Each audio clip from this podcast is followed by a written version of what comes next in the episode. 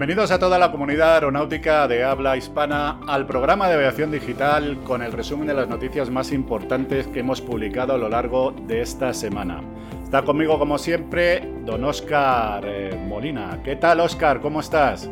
Pues muy bien, estoy fantásticamente, además encantado de estar aquí contigo otra semana más, que se ha vuelto a pasar volando. Volando, volando, volando estoy volando. volando, espero. Oye, no vamos a, demorar mucho. Eh, vamos a dedicar este programa eh, pues a un evento que está ahora mismo sucediendo en Canarias eh, voy a empezar con una frase. El respeto a las víctimas de accidentes de aviación civil y el bienestar mental, físico y espiritual de sus familias es de suma importancia para la OACI. Así empezaba la intervención de Salvatore Chiaquitano, presidente del Consejo de la OACI en el primer simposio internacional sobre asistencia a las víctimas de accidentes aéreos y familias. El evento de tres días de duración se está celebrando ahora mismo en Canarias y está promovido por la Asociación de Afectados del Vuelo JK 5022, la Federación Internacional de Familias de Víctimas de Accidentes Aéreos, con la colaboración, por supuesto, del Gobierno de Canarias, del Ministerio de Transporte y Movilidad y, por supuesto, eh, de OACI.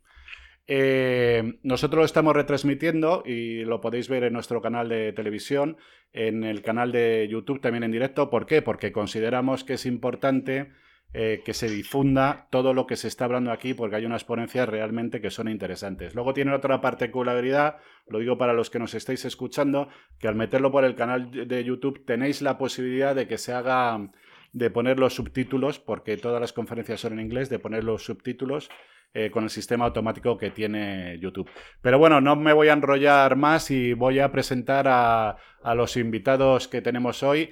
Eh, eh, concretamente tenemos a Pilar Vera Palmés, presidenta de, la Asociación de la Federación Internacional de Familias de Víctimas de Accidentes Aéreos y de la, por supuesto, que es por lo que la conocéis porque también ha participado ya previamente en este programa, presidenta de la VJK 5022.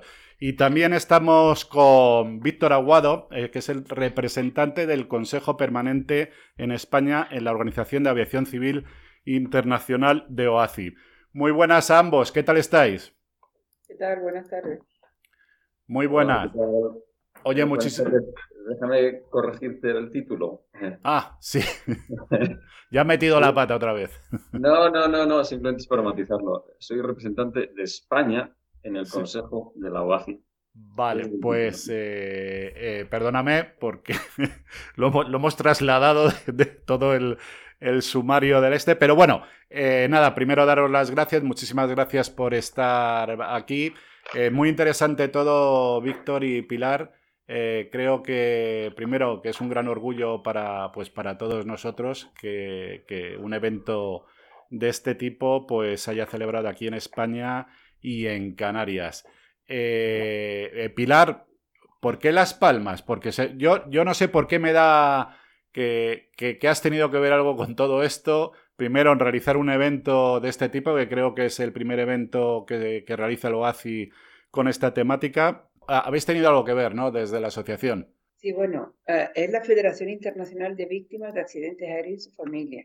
Y luego está, la, como has dicho bien, la Asociación de Afectados del vuelo JK 5022. Eh, primero fue un triunfo conseguir que la OACI incluyera en su calendario trienal un evento, un encuentro al estilo de los que suele hacer, eh, simposio y tal, para tratar un tema específico. Y luego fue un trabajo de más de tres años conseguir que el gobierno de España, el Ministerio de Transporte lo respaldara. Finalmente el gobierno de Canarias, que desde el minuto uno, pues, vamos, lo acogió con, con gran interés por el motivo que todos suponen, ya que eran más de 80 canarios que fallecieron en el vuelo JK 5022 y de alguna manera pues me lo planteé eh, pues como un homenaje más a, a, estas personas que fallecieron en ese accidente y que fueron el origen de toda la lucha que llevamos durante 13 años eh, en España y fuera de España. Víctor, eh, bueno, corrígeme si me equivoco, pero este es el primer evento de este tipo que organiza OACI, ¿no? Es el primer simposio que trata el tema del apoyo a las víctimas y familiares de OACI. El primer simposio.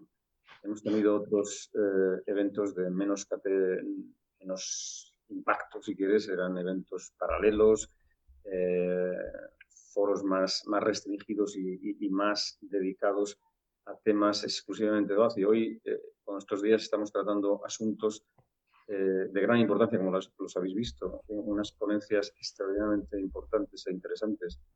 en muchos casos pues, pueden ir incluso más allá de, de, OACI, o sea, van a todo el sistema de la aviación civil internacional. Por tanto, sí, es el primer simposium internacional que hace OACI sobre este tema y es el primer evento híbrido que, hemos organizado desde eh, OACI, desde que efectivamente tenemos la pandemia detrás. Eh, un evento híbrido donde tenemos ponentes y participantes eh, pues, lejanos y, también presentes. con respecto, o sea, habéis dividido todo este simposio en seis bloques que yo creo que son muy interesantes, ¿no? Habéis hablado de la situación actual, que yo la, estuve escuchando, la verdad, y, y, bueno, Pilar, ¿no? Eh, eh, oí el testimonio de Rafael Vidal, eh, que fue uno de los supervivientes de, este fatídico, de esta tragedia del accidente de Spanair. y, la verdad es que escuchándole, primero me parece un mensaje muy importante ¿no? de lo que es la superación, ¿no? y además con todo lo que, todo lo que lleva detrás Rafa con, con todas esas operaciones y, que luego de ahí sale su alma emprendedora y dirige su negocio a, ayudar a otras personas que han pasado por su, eh, por su situación, ¿no? Eh, y, comentaba, ¿no, Pilar, eh, que es yo creo que una de las funciones básicas de esta asociación es el apoyo que siempre recibió ante la falta de apoyos por parte de, de las aseguradoras el apoyo que recibió de la asociación para seguir adelante y que no se quedara con cojera de por vida. No, no, con una cojera no, sin pierna, porque lo que me dijeron de la seguridad social fue que con 30 años, que no había solución después de tres años, a la fractura abierta que tenía de tibia, y yo la verdad que me planteo un reto personal brutal, porque yo a Rafa, como a todas las personas que están en la asociación, no las conocía absolutamente de nada. Yo anteriormente no conocía a nadie, pero es que ni una sola persona de las que estaban en, la asociación. Entonces, pues yo me encontré de la noche a la mañana que tenía que sacar 43 mil euros y no sabía para dónde virarme. Y bueno, eh, pertenece al sumario del secreto, pero yo saqué ese dinero y él salvó su pierna. Entonces, eh, yo a una de las entidades que me dirigí fue a la aseguradora y una de las cosas que me contaron en su día fue que como él tenía firmado un contrato con un despacho americano, pues que cualquier eh, dinero que se le anticipara, pues que los despachos americanos, el despacho con el que había firmado y tal, pues tenía que cobrar un honorario. Y entonces se me cerró esa puerta, se me cerraron varias, pero bueno, yo saqué el dinero, lo operaron y salvó la pierna. Y desde luego la asociación eh, como tal, eh, no solo intervino en este caso, sino que intervino en otros muchos casos. En el de la otra niña que sobrevivió también, que tenía un problema similar al de Rafa y que estuvo a punto de perder el tobillo también, porque la seguridad social lo que le dijo fue que no tenía solución y que una niña de 8 años pierde a su madre y a su hermana y encima va y le dice que le tiene que cortar el pie por encima del tobillo. Y también el mismo médico que operó a Rafael Vidal la operó a ella y hoy está corriendo feliz y contenta. De luego, lo que Rafa sí dijo fue que las acciones de víctimas eran súper importantes eh, en, el, en el proceso siguiente a la emergencia. Y es que, claro, yo aquí he explicado a nivel interno que mm, cuando se produce un accidente, cada familia va por libre y que la única manera que tiene de sobrevivir a todos los intereses que se desatan es a través de una asociación. Pero el problema es que no siempre todas las familias están de acuerdo. De hecho, en la nuestra se han ido bajando del tren eh, por el cansancio a lo largo de los años. Ya no somos, mm, creo que ni la mitad de los que empezamos al principio. Y, y desde luego la asociación, no solo a nivel de los asociados de los supervivientes, sino lo que ha hecho a nivel nacional e internacional, que probablemente es el primer caso de una asociación de víctimas en España que se dedica no solo a pelear por la verdad, la justicia, la reparación y memoria, sino que va mucho más allá y mira el bien común e intenta cambiar las estructuras para que los siguientes de la lista, como, yo siempre digo, pues no se encuentren toda la barbaridad que nos encontramos nosotros. Oye, Víctor, yo entiendo que coincides con, Pilar. Eh, eh, hay un papel no importante eh, que yo he observado con toda la trayectoria de la asociación, eh, eh, cómo la sociedad civil impulsa el desarrollo de normativas. Y, yo creo, no sé si coincides conmigo, que uno de los grandes trabajos que ha hecho la asociación es precisamente eso, llegar hasta OACI, ¿no? Para que cambien las cosas, que supongo, Víctor, que no será fácil dentro de una organización tan grande a nivel internacional como es OACI, ¿no? Bueno, efectivamente, en una organización donde tienes 193 países eh, de, todo el mundo, pues es, difícil avanzar ciertos temas para llegar a acuerdos. Pero eh, en este caso eh, estamos avanzando. Hemos llegado a, creo que increíbles, el documento de política de OACI sobre apoyo a víctimas y, familiares. yo recuerdo que, empezamos en, en septiembre y en enero ya lo teníamos cerrado y en marzo se presentó en el Consejo. O sea, y tuvimos una sola reunión física, el resto fue virtual y lo cerramos en el Consejo de, marzo.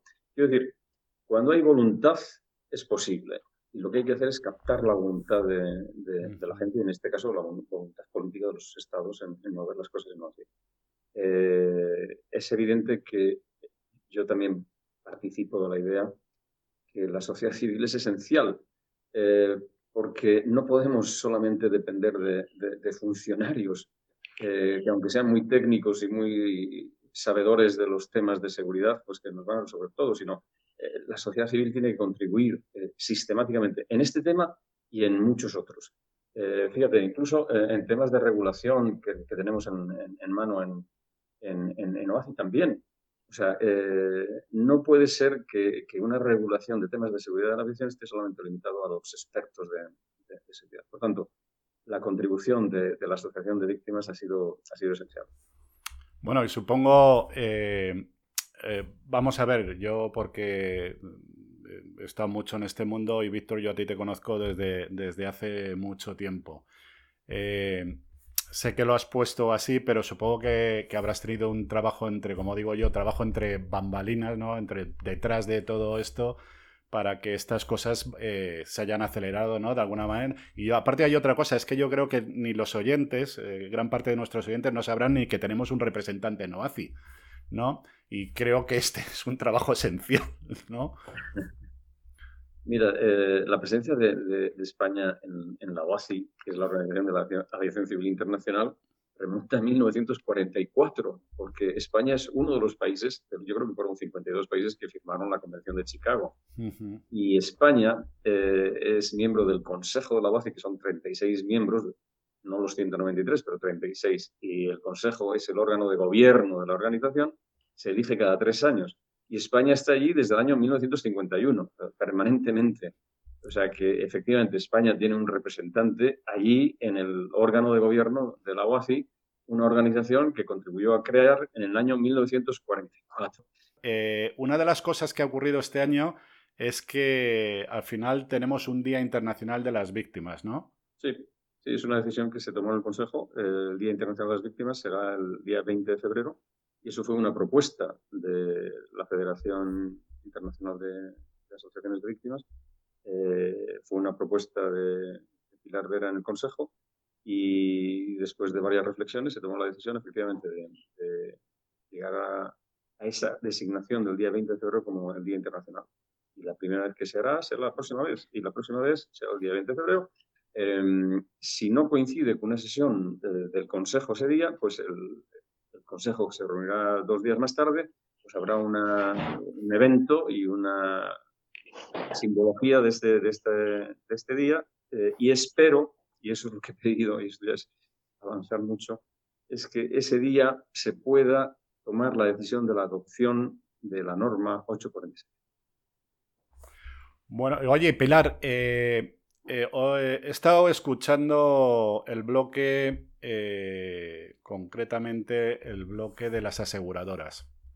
Eh, eh, luego, al final, como bien sabes, pues en, la parte de preguntas y tal, he visto muy, muy enfadado a las víctimas con las aseguradoras. yo sé que eso es una reclamación vuestra desde hace muchísimo tiempo, pero por lo oído, eh, ¿tú crees que esto se puede llegar, no sé, a través de una normativa, algo que sea justo para las víctimas y los familiares de un accidente aéreo? Yo primero que nada quiero decir que el destino y la casualidad querido que el primer Día Internacional de la Víctima de Accidentes Aéreos y su familia sea el 20 de febrero del 2022. Y ese 2022 a mí, no sé, no sé si me he vuelto eh, un poco, pero yo creo que es una casualidad que tenía que ser en el año 22 por el JK 5022. Dicho esto, eh, el, digamos que el bloque este de las aseguradoras fue un working paper que presentamos en la Asamblea del año 2019 que resultó aprobado, pero bueno, eh, esto es un tema del Comité de la Dirección Jurídica de la OASI, y yo, a pesar del, pollo que se ha montado esta mañana, que es normal para familias que no conocen ahora mismo el terreno que utilizan, pero yo, desde el año 2010, que fui por la, por la primera vez y por lo que conozco en todos estos años, pues a mí mm, he estado contenta porque, bueno, el desahogo de la familia es lógico, eh, yo, por supuesto, cuando los que están asistiendo eh, me dijeron que, que, si quieren intervenir, eh, sean prudentes ustedes y sepan que lo que tienen enfrente son gente experta y prepárense a un revolcón o lo que sea, aunque probablemente, también les dije, habrá cierta empatía y, bueno, con la cobertura mmm, de que yo estaré presente en la sala y que no voy a permitir que los revuelquen más allá de lo estrictamente mínimo, y entonces, eh, las quejas que han habido, realmente yo no le daría mayor importancia porque eh, para mí la trascendencia que tienen es que las personas que defienden a la industria, a los gobiernos y que están en ese mundo del seguro, pues que le hayan visto la cara a la tragedia, que es esta, que es como piensan, lo que han dicho y, y lo que han expresado. Pero más allá de eso, en el trasfondo, realmente, eh, pues bueno, las posiciones de, de la persona de Iberia, que casualmente también vivió la tragedia nuestra, estaba muy impactada y que empezó de la manera que no puede empezar nadie al dirigirse a una víctima. Yo aquel día estaba haciendo tal y cual, no sé qué. Sí, pero tú no has perdido a nadie. Y no, porque yo aquel día me quedé marcada, no, pero tú no has perdido a nadie. Ya la tercera vez, pues tienes que dar una respuesta un poco más contundente. Y eh, respecto a los abogados y a todo el trasfondo que hay respecto a las aseguradoras, es un primer paso, en un camino que estaba inexplorado y es un primer paso. El trabajo que viene detrás va a ser inmenso porque nadie tiene claro eh, por dónde hay que tirar, si hay que modificar o añadir algo al Convenio de Montreal, si hay que hacer un grupo de trabajo, si hay que recoger propuestas, en fin. Un poco lo que siempre ha pasado y lo que yo siempre digo, que cuando a mí me dicen, ah, es que esto es la primera vez que se hace, digo, pues va a salir algo. Porque meterte con un machete en la selva, al final termina haciendo un camino y hay todo tipo de animales y todo tipo de plantas que te pueden matar, te pueden envenenar, te pueden morder, pero bueno, al final, si sobrevives a todo eso, llegas a alguna parte. Bueno, yo me lo planteo de esta manera. Lo que pasa es que también aquí hay un componente importante. Yo sustituí a Hans Efraimson en la Asamblea del 2013, eh, hice la federación, eh, conseguí el Día Internacional, he presentado bastante working paper y tal en la asamblea, pero mi tiempo se está acabando. O sea, yo no puedo dedicar otros 13 años de mi vida a seguir, a seguir arreglando este mundo y a seguir o a empezar otro camino que no sé el final que pueda tener. Por tanto, el debate de esta mañana ha sido productivo. Esta gente no está acostumbrada a que las familias les digan lo que les han dicho, no a todos, a una parte. Y bueno, ahora habrá que seguir trabajando, mañana se presentarán unas conclusiones y sobre todo, pues bueno, hay gente dentro de la OASI mm, que he conocido a lo largo de todos estos años que están por la labor de hacer algo más, eh, pero nadie se decide. Esto es un primer empujón, a ver si empiezan a caminar en alguna dirección. Y yo ya con eso me conformo. Bueno, no es... Eh, yo creo que la sesión ha sido productiva. Eh, era necesario escuchar partes, estoy hablando de las partes. Nunca se puede llegar a un acuerdo si no entiendes la otra parte. Tanto las aseguradoras que entendieran cuál es la preocupación de, las víctimas familiares es esencial. Y no solamente las aseguradoras, sino las empresas, las líneas aéreas, los aeropuertos, etcétera, es esencial. Evidentemente que hay un camino largo por recorrer y ya veremos a a qué conclusiones llegamos mañana. Pero evidentemente es muy probable que, lleguemos a, formular un, foro específico sobre el tema donde eh, discutamos cuáles son las zonas grises donde se puede ir clarificando el, camino del futuro. Eh, eso va a llegar a la Convención de Montreal, no lo sé, pero estoy seguro que algo se va a hacer. ¿Por qué? Porque se ha identificado como un asunto de importancia que no está totalmente claro. Por tanto, la, sesión ha sido dura, pero interesante. Bueno, pues esperemos que sea así, que no me cabe la, menor duda. Y ya por lo último, porque me he comprometido a, 20 minutos. A mí lo que me preocupa, Víctor y Pilar, que eh, en un sitio como es el que representa a todos los españoles, que es el Congreso de los Diputados, haya una comisión, haya un dictamen y haga una serie de, eh, se propone una serie de acciones y todavía eh, estamos esperando que, se haga algo, ¿no, Pilar? Bueno, esto más corresponde al tema de la Asociación de Afectados del Vuelo JK 5022, no a la Federación Internacional mm. y no tampoco al simposio que se está debatiendo aquí o que se está haciendo aquí. Eh, bueno, pues el dictamen es lo que he declarado estos días de que se aprobó el 13 de mayo de 2021 y que pues lleva archivado y durmiendo el sueño de los justos en el Congreso y sin visos de que eso salga. También es verdad que ha habido dos partidos políticos y otra vez el trabajo de campo de la mina, como digo yo, de conseguir que cada partido político mande ese dictamen a la Fiscalía para que la Fiscalía al final, si consigo que sean cinco o seis grupos políticos, o finalmente termine por intrigarse y decirle al Congreso, oye, mándame esto, que tengo cinco peticiones aquí, que son tantos votos, y a ver si lo conseguimos. Pero en cualquier caso, mm, parece que el clima que hay en el Ministerio de Transporte, y mm, por las personas que estaban hablando en estos días que vinieron al simposio, es que esa lista de responsables, que es una barbaridad, porque había algunas personas que ni siquiera estaban eh, yo mm, lo que sí he detectado es que no solo es el Congreso, sino que es lo que llaman núcleo duro del Ministerio de Fomento. Parece que no están de acuerdo con, con ese dictamen y que lo han minusvalorado hasta el extremo de decir que, bueno, que es una cuestión política que no va más allá. Por tanto, yo sigo trabajando en esa línea y también, pues, no me planteo más allá de conseguir que llegue hasta la Fiscalía, al Consejo de Estado y al, y al Gobierno. Si se consigue eso, bueno, pues será otro puente que habrá que cruzar y ya nos plantearemos qué hacer en ese momento, pero eh, tres años de trabajo, tres años de gasto, más todos los años del año 2009 que pedí por primera vez esa comisión, no se puede quedar en nada, porque eso es un, yo muchas veces me siento estafada porque como ciudadana y como contribuyente, más que como afectada o víctima de una tragedia, me considero que la Cámara de Representación Popular pues ha defraudado todas las expectativas que tenía en ella. Así que bueno, que ahí seguimos y nosotros confiamos, o yo confío, finalmente eso llegue donde debe y que la justicia actúe. Igual resulta que habrá investigación y no llegamos a ningún sitio, pero bueno, tendrán que hacerlo. O sea que bueno, pues nada, eh, ahí estaremos detrás, como siempre, de la información. Eh, daros las gracias por estar ahí. Eh, os quería decir una cosa, nos sentimos muy orgullosos. Y yo creo que gran parte de nuestra de la gente que nos lee, que nos lee, que nos oye, que nos siguen y que están informados, evidentemente, tiene mucho mérito lo que estáis haciendo. y por eso, por eso agradecimiento. Es lo que se, me ocurre.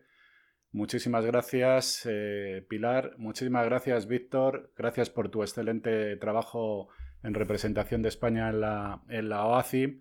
Espero tener más oportunidades, un monográfico de realmente qué es lo que se está haciendo en, en OACI, cuál es el papel de España, que yo creo que es importante. No os entretengo más. Muchísimas gracias por estar ahí, por hacernos este, este hueco y enhorabuena eh, por, por, este, por este evento y por todo lo que representa no solo para las víctimas eh, en España, sino a nivel internacional.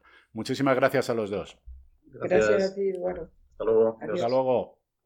Bueno, Oscar, eh, impresionante, ¿eh? Sí, la verdad que sí, mira, eh, además creo que lo habéis, lo habéis hablado, yo soy muy pesado, ¿no? Con todo este tema de la... Creo que no hay ningún programa en el que no hable de la sociedad civil y de su importancia, ¿no? Y, Y bueno, aquí lo tenemos, aquí tenemos otro ejemplo, la sociedad civil llegando a instancias públicas o a instancias eh, oficiales especializadas. Al final, esto es importante porque la sociedad civil siempre pone en el centro del, debate o de la escena a las personas y sus problemas. Es decir, la sociedad civil, por ejemplo, no tiene eso que se ha llamado el síndrome de Moncloa, porque no está en Moncloa. La sociedad civil es la realidad de la calle que se puede mostrar a través de estos cuerpos de la sociedad civil, las asociaciones, etcétera, a quienes tienen que tomar decisiones. Entonces, bueno, parece tremendamente importante, la verdad. Pero también es importante porque salvaguarda nuestra libertad. Eh, entonces, eh, creo que es una buena noticia, por supuesto. Primero, para la asociación de víctimas, para las víctimas, pero segundo para todos. Fundamental. Para todos, ah, para todos, para todos. Porque...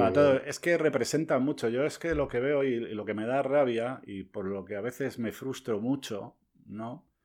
Eh, que hay personas como, como Pilar. yo, yo siempre he dicho que en esta vida hay gente que siempre estará pues si fuera un coso, pues viendo cómo va la corrida. Y luego hay otros que están siempre en la plaza y que son los que cambian el mundo. ¿no? Sí, sí, sí, sí, Y somos un país de poco reconocimiento a este tipo. Fíjate.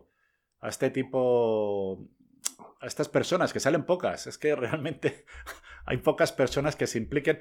Esto aquí. Pero tienen mucha fuerza. Aquí contamos. Cuando sale contamos, tienen mucha fuerza. Aquí contamos las cosas así un poco. O sea, detrás de todo esto, detrás de la vida de Pilar, eh, es para escribir un libro, ¿eh?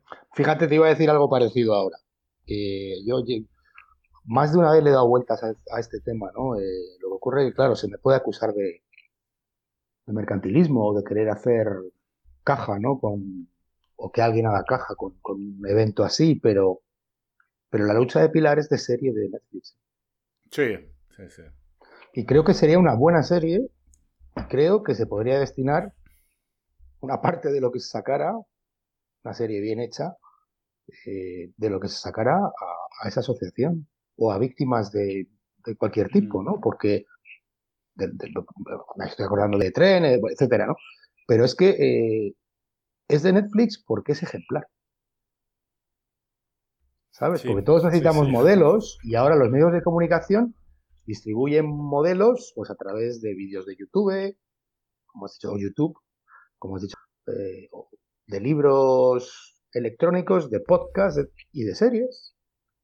Y vamos, a mí me parece que el personaje entra de lleno como ejemplo, como ejemplo de esa gente que, como dices tú, se va al medio de la plaza, eh, en una serie para que nuestros jóvenes aprendan eh, y bueno, para, para, para, contar una historia que merece la pena ser contada, ya lo creo que sí. Ya lo creo que sí. Luego personalizo en Pilar porque es la cabeza visible, ojo. me, ha, me ha gustado mucho también Víctor Aguado, ¿no? Porque yo creo que ha dicho una cosa que tú, fíjate, ¿eh? porque su papel es muy complicado, porque es un representante oficial, es moderador, pero concretamente la de aseguradoras no estaba de, moderador, eso también es verdad. Eh, y, bueno, yo he estado oyendo esta mañana eh, ese bloque de, las, pues, de, las aseguradoras que se llamaba más Mejores Prácticas en materia de, de seguros, ¿no? Eh, y ahí estaban muy cabreadas las víctimas, ¿eh? muy cabreadas los familiares de, las víctimas. Hombre, y, creo que es yo, yo, siempre digo, intento decir, joder, víctimas. Bueno, no, no, es que, es que hay víctimas que han sobrevivido al, al, al, accidente, como el caso que he comentado de Rafael Vidal, que para mí, o sea, yo ha sido de las primeras intervenciones y me he quedado flipado de Oscar, porque es una persona que lo que ha pasado, o sea, que está a punto de que quedarse sin piernas. Y no solo eso, es que se levanta, genera una empresa, o sea, es emprendedor, eh, la empresa se llama Indesmet además, eh, y se dedica a crear esto, pues temas de, de, muletas y tal, hechas de fibra de carbono, estudiando perfectamente todo, bueno, una cosa que es una que es una, una maravilla, no solo eso, sino también temas de, de, para, para, las piernas, bueno, eh, de todo, bastones. Eh, de hecho, yo le compré a mi madre uno, por cierto. Sí, sí, porque están hechos, está muy bien porque es muy ligero, están hechos de fibra de carbono y luego estudian mucho todo el tema esta de la, de la empuñadura, ¿sabes? Que no sé. ergonómica. Sí, es que normalmente cuando llevas un bastón o llevas una muleta, eh, hay un tipo de lesión que se produce en la muñeca. Entonces, estos lo han estudiado y, bueno, y le han dado, le han dado una solución. Bueno, perdonar que, que, me enrollo. Pero es, yo lo que decía, lo de Víctor, que me ha gustado mucho, de que es que hay que hablar las cosas. Entonces, si no te pones en la posición del otro, es imposible. O sea. Él lo ha dicho. Me, ha, gustado que no, no le asusta el debate bronco, ¿no? Por decirlo de alguna manera, que lo podemos tener. Eh, en, cualquier sitio, pero en un, en un evento de este tipo, pues tiene cierta eh, cierta repercusión, porque es un evento que se ve en todo, en todo el mundo, pero, pero me gusta, me gusta esa filosofía, ¿sabes? El no tener miedo y, me Bueno, el conflicto es necesario, quiero decir, o sea, el hecho, el hecho de que un debate se suba de, de tono no, no significa que al final no vaya a ser un debate productivo. Simplemente significa que las posiciones están muy lejanas y que hay mucha pasión en las posiciones, pero mientras haya posiciones, como dice él, y mientras haya quien a pesar de, del tono, esté dispuesto a escuchar al otro, es positivo. A mí lo que, lo que sí me gusta y estoy expectante por ver es qué sale de este congreso, porque, de este simposio. Porque yo no espero, y creo que no se debe esperar, ¿no? que salga nada como de, no sé qué decirte, de medidas, de, es, es difícil, ¿no? Pero, pero sí que espero, y creo además, que saldrá algo, digamos, abstracto, para que me entiendas, algo que a lo mejor no es tangible en términos de normativa o tal, pero sí una primera idea, un primer espíritu de, lo que puede ser esta herramienta en el futuro, que, muy posiblemente pues eh, vaya a ser fundamental. Aunque esperemos que, bueno, no, creo que podamos esperarlo, ¿no? Pero esperemos que, cada vez haya menos víctimas en la aviación. Totalmente de acuerdo. Eh, pues nada, Oscar, lo vamos a dejar ya aquí porque. Bueno, creo que. luego, me dicen que hacemos, muy largo los, programas, pero creo que ha merecido la pena. Es uno de esos programas que, a mí me gustan mucho. Me gustan mucho, pues sobre todo porque me gusta dar visibilidad eh, pues a, personas como Pilar, a personas como Víctor, que yo no sé si ha cogido la indirecta de hacerle una entrevista para que pues nos hable. Pues tú estás de acuerdo conmigo, ¿no? Que se conoce muy poco lo que están haciendo ahí. No, no, por supuesto que se conoce. Y, yo creo que eh, supongo que habrá gente que no tenga ni idea de que tenemos ahí un representante que lleva trabajando desde hace muchísimos años. Pues para, para mejorar las cosas en la aviación. Sí, a mí me ha encantado además el orgullo con que ha pronunciado la palabra España. Sí. Eso me ha gustado. De acuerdo. Sí, también me he fijado en ese detalle. Pues nada, nos vamos a despedir aquí. Os tengo que decir varias cosas. Eh, una, tú sabes que yo tengo un gran amigo que es el padre de los SMS, que se llama ah. Daniel Mauriño. ¿eh? Y, bueno, y ha escrito, ha escrito un libro eh, y he quedado ya con él para, realizarle una, una entrevista. va sobre la seguridad en el transporte, la gestión de la seguridad como función empresarial. Es muy interesante. ¿eh? Eh, eh, sobre todo porque sabes, los SMS, una de las debilidades que tiene, que si la parte de arriba, la parte que dirige, no cree en el sistema, todo esto no vale absolutamente para nada. Pero no os voy a desvelar más cosas, primero porque llevo, la mitad, llevo, la mitad, del libro, porque lo acaba de sacar y ya he quedado con él que le vamos a entrevistar. Y aparte, pues ya teníamos una cosa pendiente de, un actor en el que ha estado en, en Argentina y que quería hablar con, él. Pero ya sabéis que ya, ya está, ya está, se puede comprar online el libro de Daniel Mauriño, eh, La gestión de la seguridad como función empresarial. Eh, y nada más, recordaros que hay que darle a me gusta y seguir. y recordaros que los premios de periodismo de aviación digital siguen ahí hasta el día 7 de enero se pueden presentar los trabajos. Recordar, 6.000 euros al primer premio, que es para los profesionales de la información, y un dron y un curso eh, para volar el dron eh, para el primer premio para estudiantes de periodismo. Y, nada más. Bueno, me queda lo de siempre. Eh, recordaros que, que, la pandemia la pandemia sigue ahí. Que sabéis que hay una nueva cepa que es eh, bastante. Dicen, dicen que es bastante, pero bueno, eh, vamos a ver.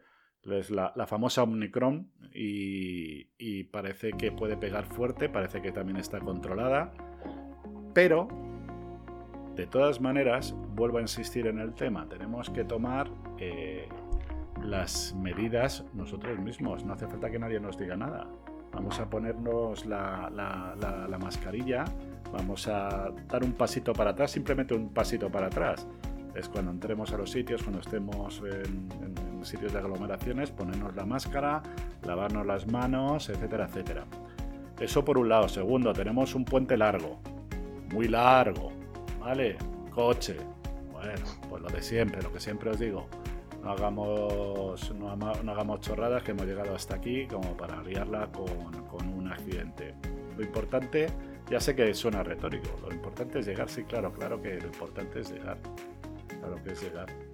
Pero os digo todo esto, queridos amigos, porque os necesitamos. Espero. Ah, no, iba a decir, espero que os veo el próximo viernes. No, ¿A que no sabes lo que pasa el próximo viernes, Oscar? Pues. Es día 10, es, día 10 de diciembre. Nuestra Señora de Loreto, patrona de la aviación. La patrona. Y sabes que en aviación digital tenemos, no voy a decir tradición, porque es una cosa en la que creemos. El día 10 de diciembre no se publica absolutamente nada. Eh, la imagen de portada que vais a ver va a ser Nuestra Señora del Loreto. Eh, que nos protege a todos y, por respeto eh, no publicamos absolutamente nada, ni publicamos twitters, ni a lo mejor se escapa alguno porque tenemos mucha gente colaborando, pero vamos, no es lo normal. En la portada veréis eh, la Virgen de Loreto y luego también podéis escuchar el himno, ¿vale? que también es, es curioso y lo ponemos todos los años. Por lo tanto, el próximo viernes no habrá programa. Os deseo lo mejor a todos los aviadores eh, y a todos los que os dedicáis a esta industria de, la aviación y que sigamos teniendo el manto de la Virgen protegiéndonos a todos. Hasta luego y muchísimas gracias por estar ahí. Hasta luego, Oscar, gracias por estar. Un abrazo.